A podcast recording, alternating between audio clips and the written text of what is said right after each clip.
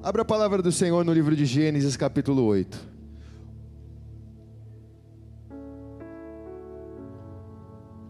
Versículo 11 diz assim: E a pomba voou a ele à tarde, e eis que arrancada uma folha de oliveira do seu bico, e conheceu Noé que as águas tinham minguado sobre a terra. Até aí, coloque a mão sobre a palavra, Pai. Nos ajuda nesta série, porque os dias são difíceis e nós precisamos encontrar a plenitude, Pai, a despeito do cenário que estamos vivendo. E para encontrarmos essa plenitude, nós precisamos dos frutos do Teu Espírito, Senhor. Nós precisamos comer deste fruto para viver, Senhor, a plenitude e uma vida saudável na Tua presença. Por isso, nesta noite, toma, Senhor, esta série de mensagens e recomeça coisas na nossa vida, na minha, na dos meus irmãos que aqui estão, naqueles que nos acompanham em suas casas. Em nome de Jesus, nós te daremos toda a honra, toda a glória e todo o louvor.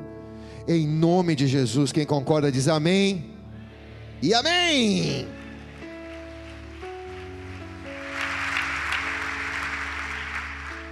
Se os dias são difíceis, nós muitas vezes não temos força para mudar o cenário, nós temos que aprender a recomeçar respirar fundo e recomeçar. E a oliveira é o símbolo em que Deus escolheu para recomeçar a história da humanidade. Lembremos nós que neste momento o mundo estava debaixo das águas e Noé soltou uma pombinha para ver se havia um ponto de terra seca sobre a terra. E ela sempre voltava vazia porque não havia onde pousar, mas um dia ela voltou carregando em seu bico um ramo de oliveira, e esse era o sinal de um novo começo na presença de Deus. Levante sua mão bem alto para o céu. Senhor, nós declaramos que isso será um novo começo da nossa história contigo aqui na terra, em nome de Jesus. Quem recebe diz amém. E amém.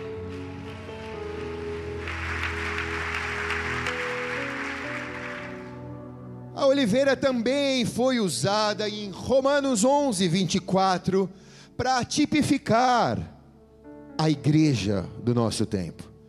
Diz assim: Porque se tu foste cortado da natural oliveira brava e contra a natureza enxertado na boa oliveira, quanto mais estes, que são naturais, serão enxertados na sua própria oliveira então Jesus disse nesse texto de Romanos que em um determinado momento você foi cortado da oliveira natural, da oliveira brava e foi enxertado numa outra oliveira que é a presença dele.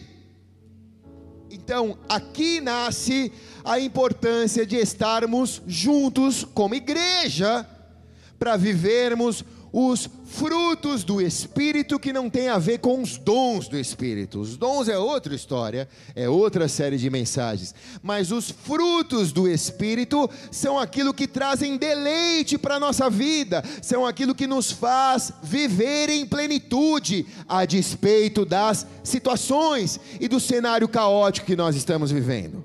Amém? Amém. Onde estão os frutos, pastor?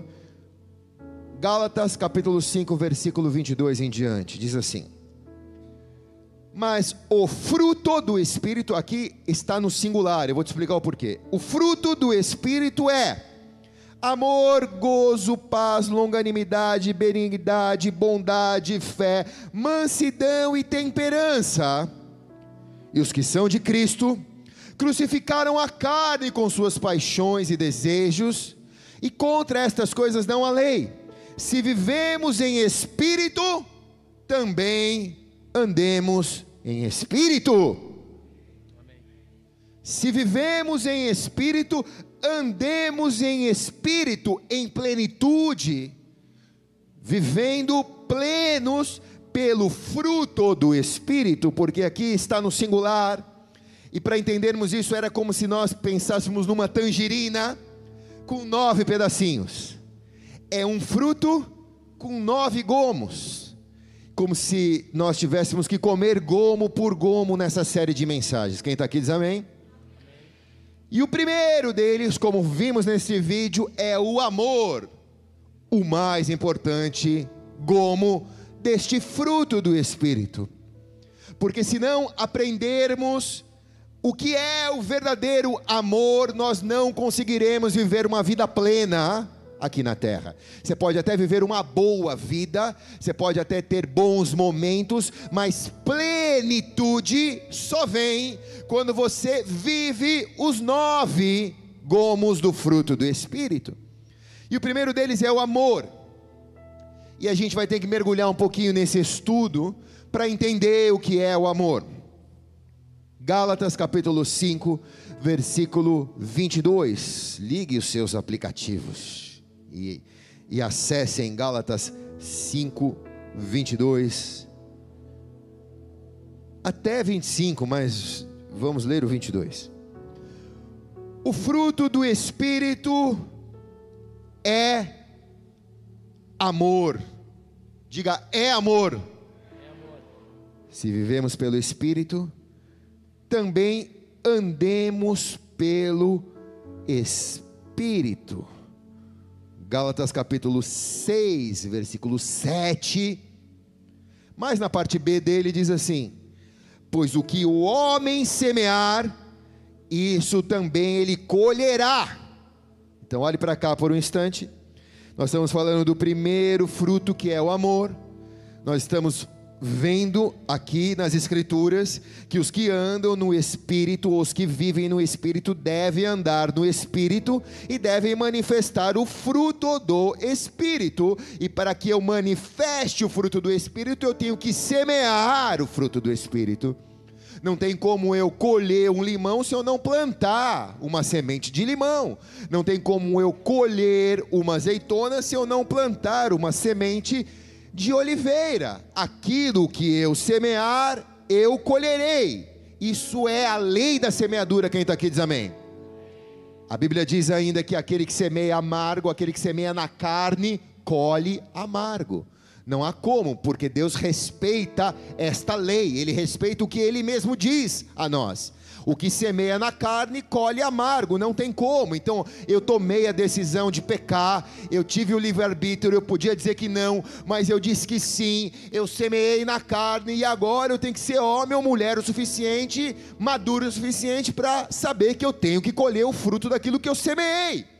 Eu não vou morrer porque Deus me prometeu vida eterna, mas eu só vou mudar o meu cenário quando eu mudar a minha semeadura se eu voltar a semear obediência, santidade, mansidão, longanimidade, bondade, amor, eu vou colher o fruto do Espírito. Agora, se eu ficar semeando o fruto da carne, eu vou colher algo amargo. Quem está aqui diz amém? amém.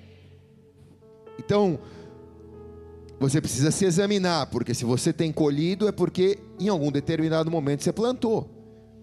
Agora, chacoalha essa árvore, derruba tudo que é fruto podre de uma vez. E já vai plantar nessa campanha que nós vamos fazer aqui, de nove cultos, frutos bons na presença de Deus. Para você colher frutos bons na presença de Deus.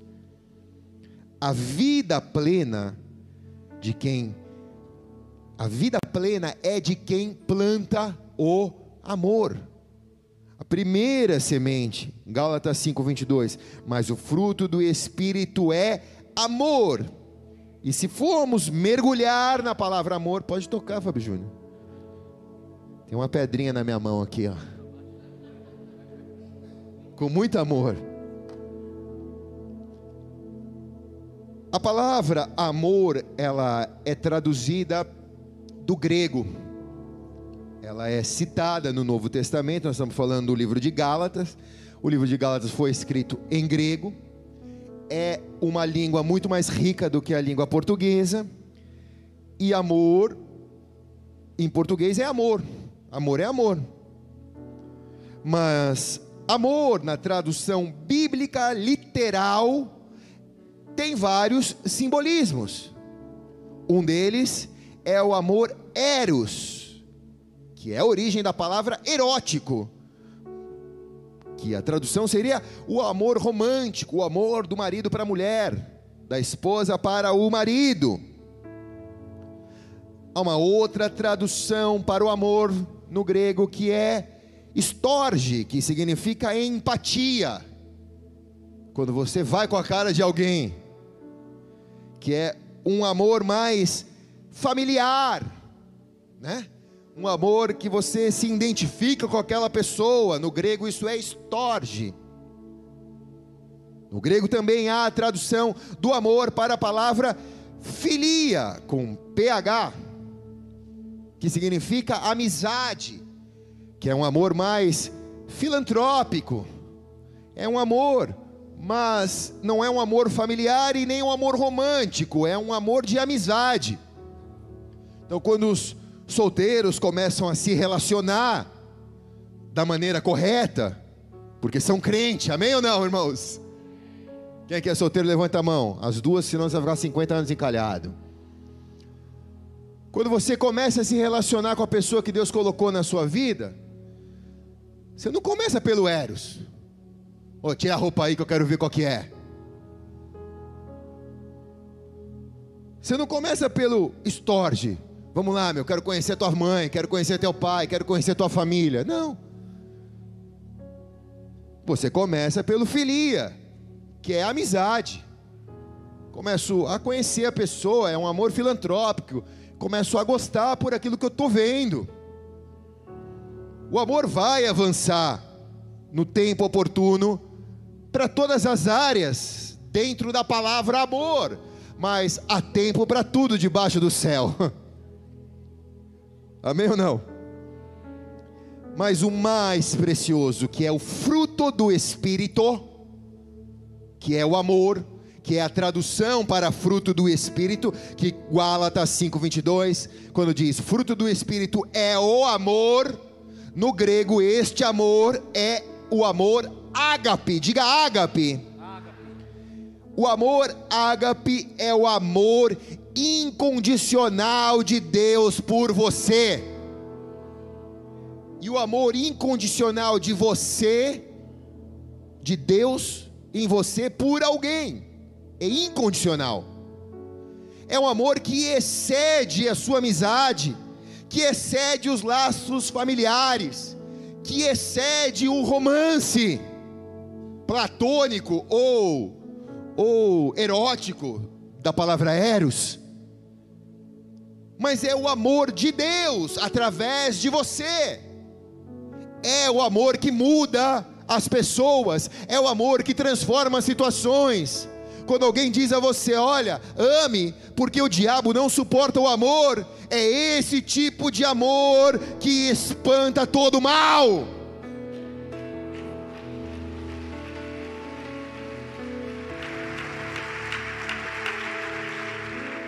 É o amor que Jesus teve por você. É tão pobre a gente falar isso para uma pessoa, né? Porque a gente fala, Jesus te ama. Mas que tipo de amor?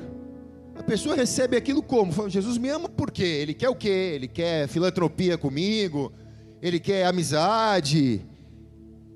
O que, que é esse amor que muda a vida de uma pessoa, que nos transforma? É o amor de 1 João 4,19. Nos amou nós nós amamos porque Ele nos amou primeiro. 1 João 4,19. Ele nos amou primeiro.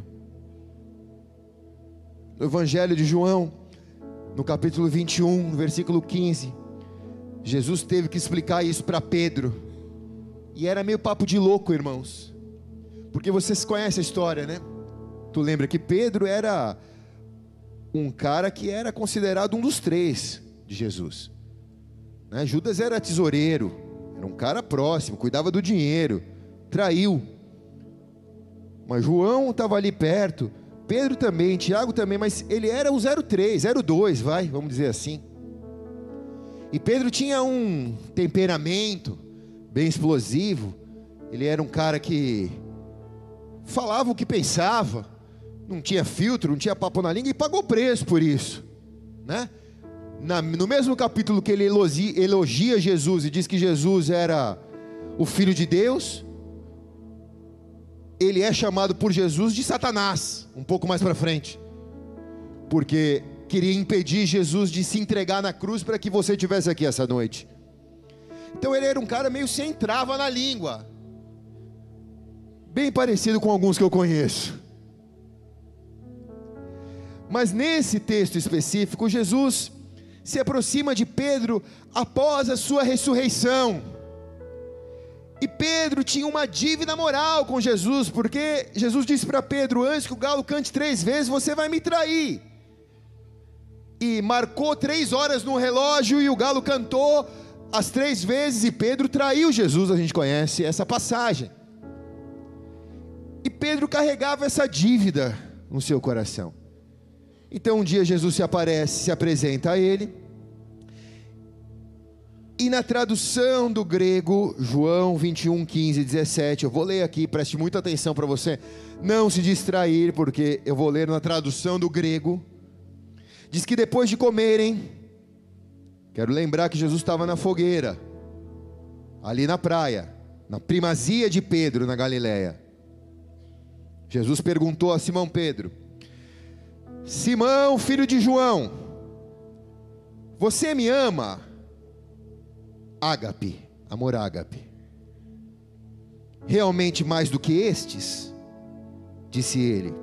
Pedro respondeu: Sim, Senhor, tu sabes que eu te amo. Filéu. Tu sabe que a gente é brother. Então Jesus disse: Cuide dos meus cordeiros. E novamente Jesus disse: Simão, filho de João, você realmente me ama? Ágape, de novo. E ele respondeu: Sim, Senhor, tu sabes que eu te amo. Filéu, tu sabe que a gente é brother. Tu sabe que eu sou teu amigo. Então, disse Jesus: Pastorei as minhas ovelhas, e pela terceira vez, ele lhe disse: Simão, filho de João, você me ama? Você me ama? Ágape. E ele disse: Senhor, tu sabes que eu te amo. Filéu, amizade. Disse-lhe Jesus: Então cuide das minhas ovelhas. Pedro, até mesmo quando teve a chance de se redimir, tratou Jesus como brother, porque não conhecia o que era o amor incondicional dele,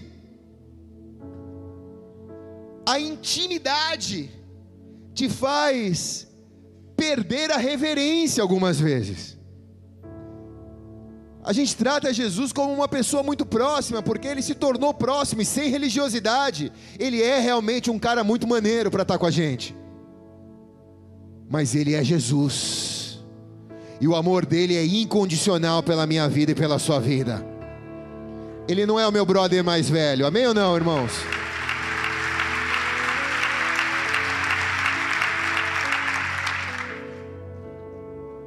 A gente precisa aprender e entender o que é o ágape, porque nós tratamos tudo no mesmo denominador comum: amor é amor. Amor é amor. Mas se entendermos o que é o ágape e semearmos o ágape, nós vamos colher plenitude na nossa vida. Pedro não entendia nessa passagem o que era ágape. Era como se Jesus estivesse falando uma língua e Pedro estivesse falando outra. Como se Jesus estivesse perguntando para ele: Você entende que eu te amo incondicional? E ele, e ele respondesse: Eu sei que você é meu brother sei que eu sou parte do time, sei que o Senhor conta comigo. Mas Jesus estava dizendo para ele: Você não entende, Pedro, que mesmo você me negando três vezes, eu vou te dar três vezes as mesmas chances de você entender que o meu amor por você é incondicional.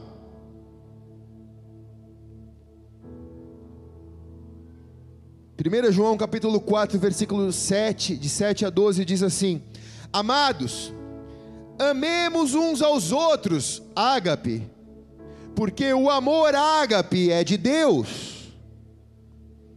E qualquer que ama ágape é nascido de Deus e conhece a Deus. Só quem conhece o ágape, a Bíblia está dizendo, conhece Deus.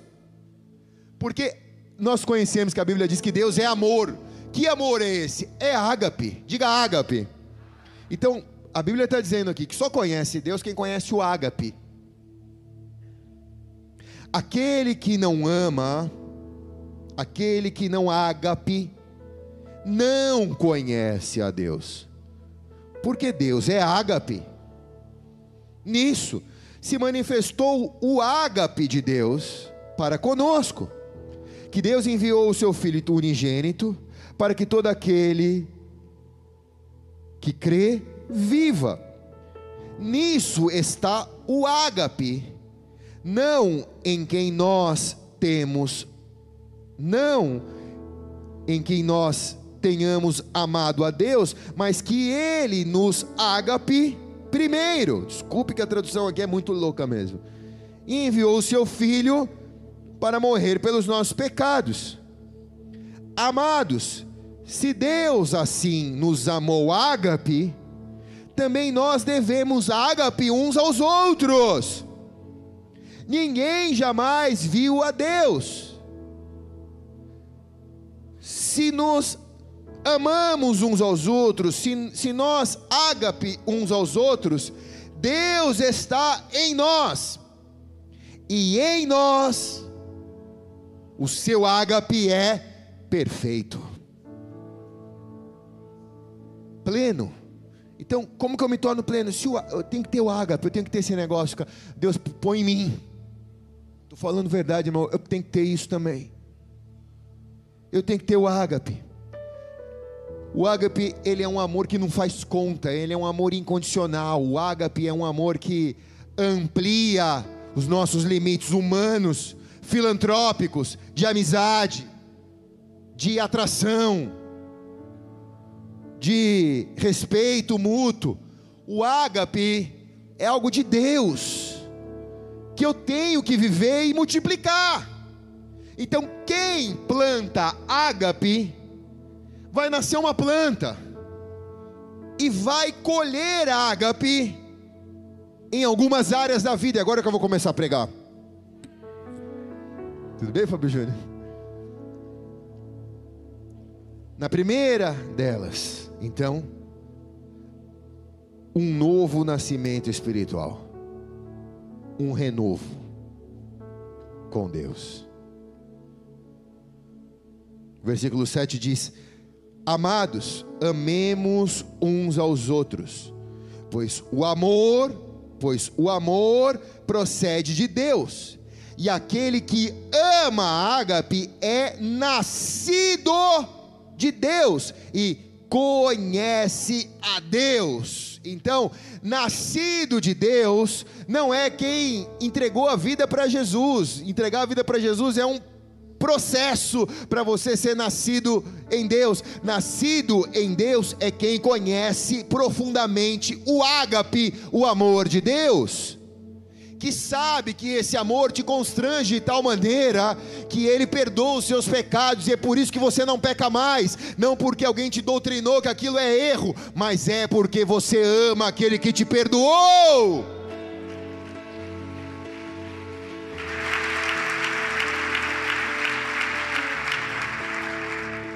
Então, significa que eu posso nascer de novo todos os dias. Eu não preciso nascer uma vez só. Eu posso nascer de novo todos os dias, porque se o ágape está em mim, eu vivo um renovo na presença de Deus todos os dias.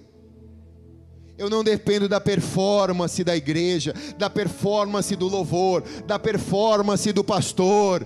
Eu estou vivendo um renovo em Deus todos os dias da minha vida. Eu tenho ágape. Os meus olhos são bons porque o meu coração está cheio do ágape de Deus. Se você planta o ágape, você também vai colher intimidade com Deus. Porque o versículo 8 diz: Quem não ágape não conhece a Deus, porque Deus é amor. Então você pode conhecê-lo de ouvir falar, mas só quem planta o ágape, quem sente e recebe esse amor de Deus e quem é que carrega o ágape, consegue criar uma intimidade com Deus.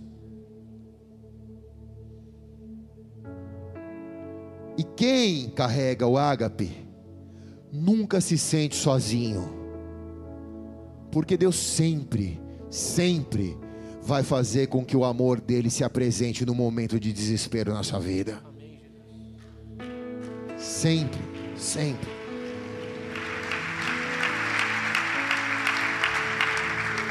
Mas olha o que estão falando de mim, pastor. Você precisa ouvir o que falam de mim, para te consolar. Mas olha o que estão fazendo comigo. Mas quando você tem o ágape, você nem se preocupa com isso, porque Deus te dá um amor tão grande que você consegue perdoar aquele que está falando, aquele que está fazendo mal, porque é incondicional. Quem está aqui diz amém, irmãos? O bagulho é louco, é louco, é louco. Eu senti muito ágape essa semana. Encontrei com uma moça que se desviou aqui da igreja. E ela estava bem feroz. E ela nem um abraço quis me dar. E eu falei, estou com alguma coisa contagiosa. Falei para ela. E eu vi uma, selv uma selvageria.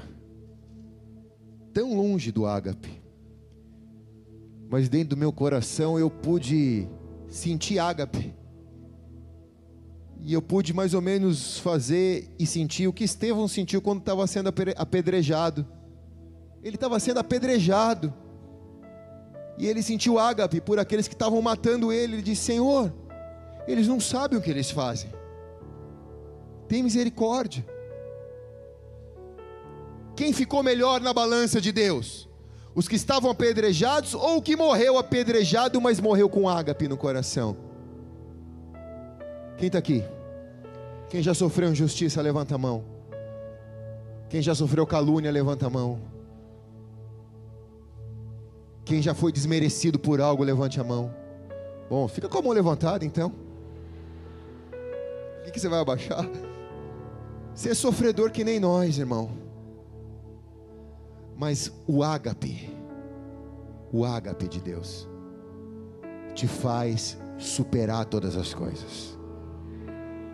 Cheguei em casa, aplaudir, pode aplaudir.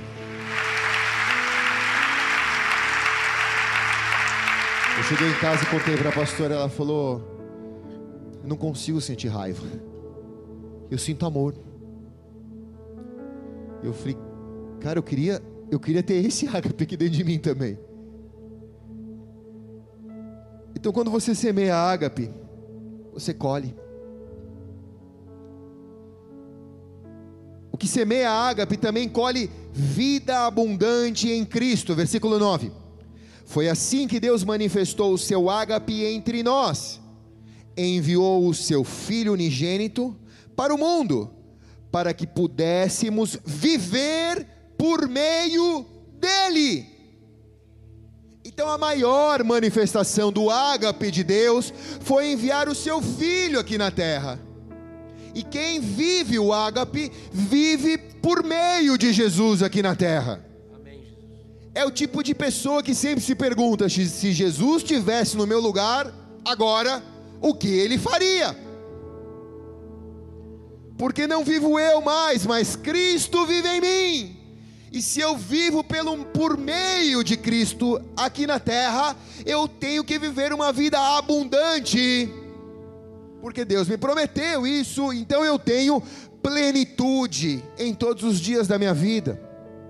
Não importa se eu tenho um bem ou se eu não tenho, porque a plenitude não vem por bens materiais, não vem por, por estados emocionais.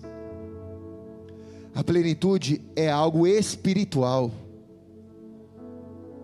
Que se você vive por meio do amor de Cristo, nada te abala você tem amor e plenitude todos os dias da sua vida. Então, você consegue olhar para situações mais difíceis se você começa a olhar por pela ótica do amor do amor de Cristo. Porque se Ele me amou, enviou o seu Filho, para que eu pudesse viver por meio dele, então eu tenho que manifestar esse amor por onde eu vou.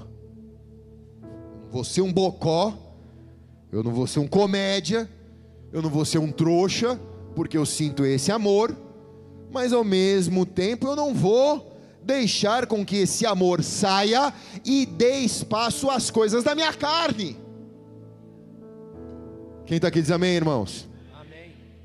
Eu já entendi que eu não posso falar com aquela moça que eu encontrei também, não vou falar mais. Já fiz minha parte, né? Não, Deus não espera que a gente seja bocó.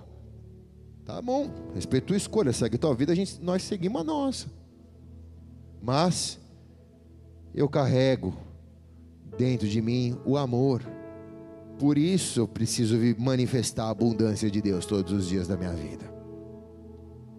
Quem semeia amor, ágape, também colhe o perdão dos seus pecados. Versículo 10.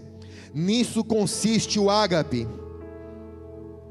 não em que nós tenhamos amado a Deus, mas em que Ele nos amou e enviou o Seu Filho como propiciação pelos nossos pecados. Então, o que perdoa pecado? Nós sempre falamos, você chegou num lugar onde Jesus perdoa pecado, a igreja é o lugar que ele perdoa pecado. Por que, que ele perdoa pecado? Por causa do ágape. O ágape é a ferramenta em que Deus usa para perdoar pecados.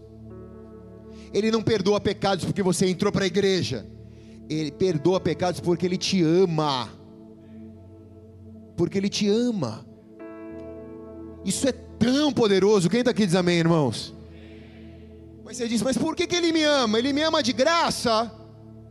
Não foi de graça. Ele morreu na cruz para que pelo perdão, para que para que os seus pecados pelo, pela cruz do Calvário você pudesse alcançar perdão, propiciação, palavra difícil de dizer, propiciação pelos nossos pecados. Alguém precisava pagar o preço dos nossos pecados, e por amor, foi Ele. Naquela cruz, não era o lugar dele, era o meu, era o seu. E Ele foi no teu lugar naquela cruz, por amor à sua vida. Quem consegue te amar dessa maneira. Só o Filho de Deus. Quem está aqui diz amém, irmãos? E quando você recebe isso, você fica tão constrangido que você diz: Como eu tenho coragem de pecar contra esse que me amou primeiro? O que semeia perdão, ou o que semeia ágape, além de colher perdão, ele também vai colher a comunhão com os irmãos. Versículo 11: Amados, visto que Deus assim nos amou, também nós devemos amar-nos, ou ágape, uns aos outros. Quem está aqui? Não sai, fica até o fim, tá? Que agora vai doer um pouco. Ágape é amor. E Deus está dizendo que nós devemos amar uns aos outros. Amar não é tolerar. Amém ou não? Ah, pastor, eu amo tanto o irmão, mas ele lá e eu aqui. Mas no céu vocês vão morar juntos, irmãos. Talvez vocês morem na mesma casa, no céu. Já pensou? E aí você vai colher tudo que você plantou aqui. Então é melhor você já plantar o ágape aqui. Porque lá no céu, Deus põe a assombração do lado das assombração. Mas, mas, mas não depende de você. A culpa não foi sua. Quem está aqui diz amém, irmãos? A culpa não pode ser sua. Se tiver que ser, vai ser do irmão que está do teu lado aí. Olha para ele e fala: é contigo. Mas a culpa não vai ser sua. A culpa não pode ser sua. Quem está aqui diz amém, irmãos? Você tem que amar. Pastor, é difícil. Ou oh, se é. Ou se é. Seria muito mais fácil entregar a vida para Jesus, se batizar e ser arrebatado, sair da terra, morar no céu. Só que nós não estamos prontos para morar no céu, porque nós não entendemos o que é o ágape. Deus é ágape. E para mim entender o que é ágape, ele me enfiou num negócio chamado igreja. Ele que criou. E é um lugar onde ele ensina a escola do amor, a escola do ágape. Porque a Bíblia diz: ferro com ferro se afia. Assim é o homem com seu amigo, assim é o irmão com o irmão. Ferro com ferro, se afiando. Quem está aqui, irmãos? Não é afiar o ferro na pedra, é afiar o ferro no ferro. Sai até faísca, às vezes. Às vezes pega até fogo, você tem que assoprar. Uf, calma, calma, calma. Mas tem que amar quem está aqui diz amém, irmãos. Tem que amar. Ah, pastor, eu amo, mas não me peça para fazer nada com essa pessoa. Mas o, o ágape não é incondicional? Por que, que você está colocando uma condição? Então você não ama ágape. Você ama filéu, filotropia, tolera. Mas e o ágape? Ele é incondicional. Quem está aqui? Amar o ágape não significa concordar com tudo. Mas discordar não significa deixar de amar também. Então, não é um sentimento o ágape. O ágape é uma decisão. Você decide amar. Você decide superar. Você decide reconsiderar.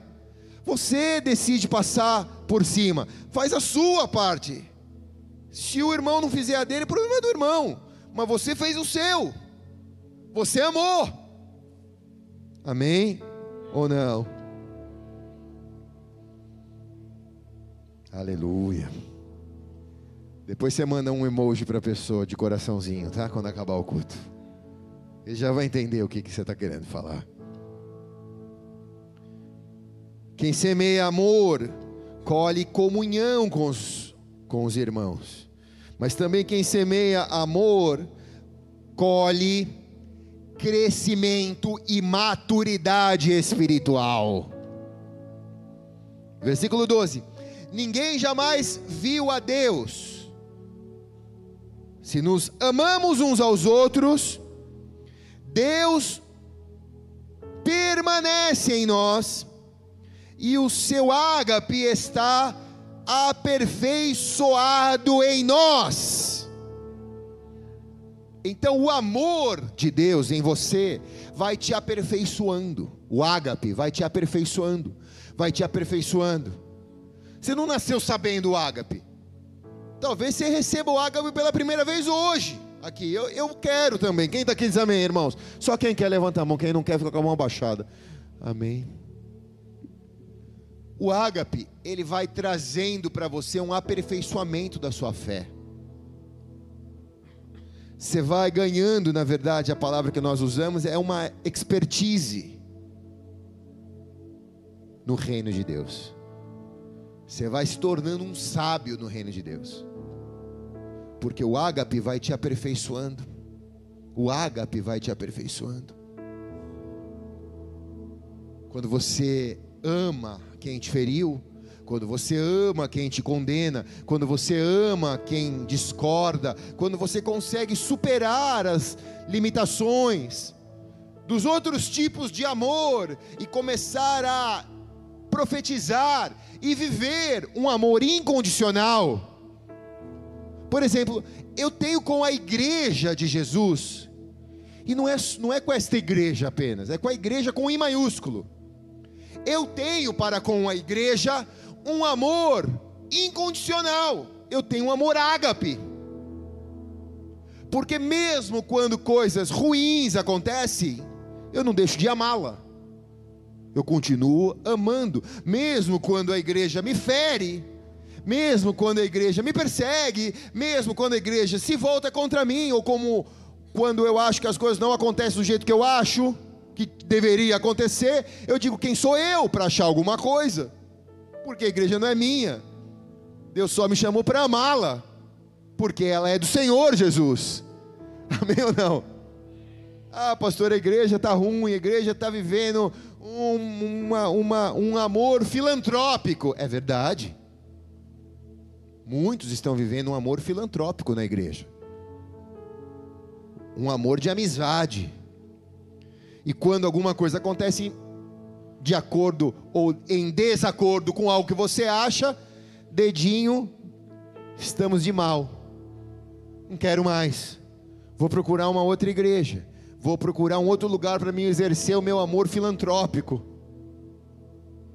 Mas e o amor incondicional? O amor incondicional, irmãos, gentilmente, mas bem gentilmente, dá uma pisadinha no pé do irmão que está do teu lado aí. Especialmente se ele tiver de tênis branco. Hã, Fábio Júnior? É mais ou menos isso, irmão. Você fala, cara, pastor não podia dar outro exemplo, não tênis está branco. Mas mesmo quando as coisas fogem do controle, a igreja continua sendo a igreja e o nosso amor por ela deve ser incondicional. Incondicional. Eu já estou terminando, amados. Tá? Vem na quarta, vem na outra, vem na outra e vamos para cima, tá? 1 Coríntios capítulo 13 versículo 4. Esse é um texto que até foi cantado pelo Renato Russo.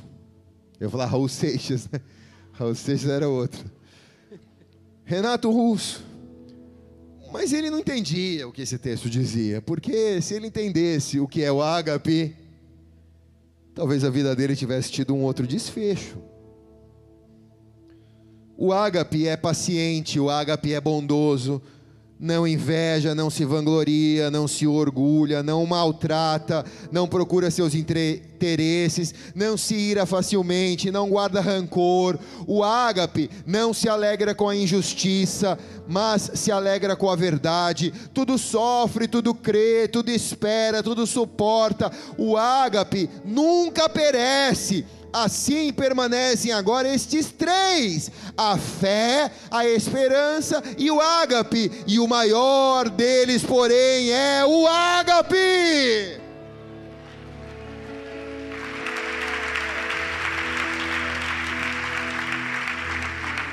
É o ágape. Então toda vez que você for falar amor, começa a falar ágape. É, meio ruim para o português, mas é um português meio grego, né? Eu te ágape, né? Você fala para tua esposa, é, ágape, eu te ágape, né? Amor, eu te amo, né? Amor, eu te ágape. Ágape, eu te ágape. Mas comece a entender isso e viver isso nessa noite. Porque o que planta ágape vai colher uma vida saudável, frutífera, uma vida plena. Permitindo Deus, a gente vai na quarta-feira para a alegria, que é o próximo fruto do Espírito. Feche teus olhos por um instante, abaixe sua cabeça.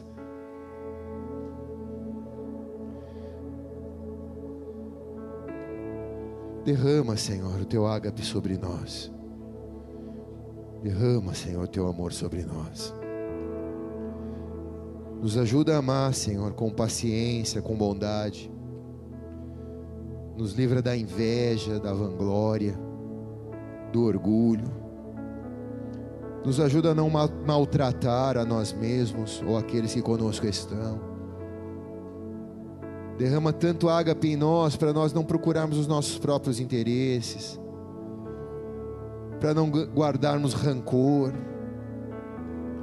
Querido Espírito Santo, Põe o ágape para que a gente não se alegre com a injustiça, mas para que a gente se alegre com a verdade. Dá ágape o suficiente para sofrermos, crermos, esperarmos e suportarmos. Dá-nos ágape para nunca perecermos.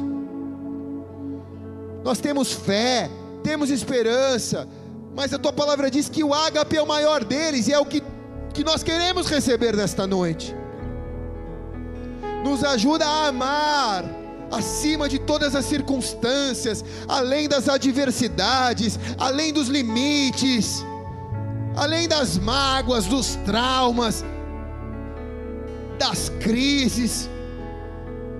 O diabo não suporta o amor, por isso nos ajuda a amar, nos ajuda a amar de uma maneira incondicional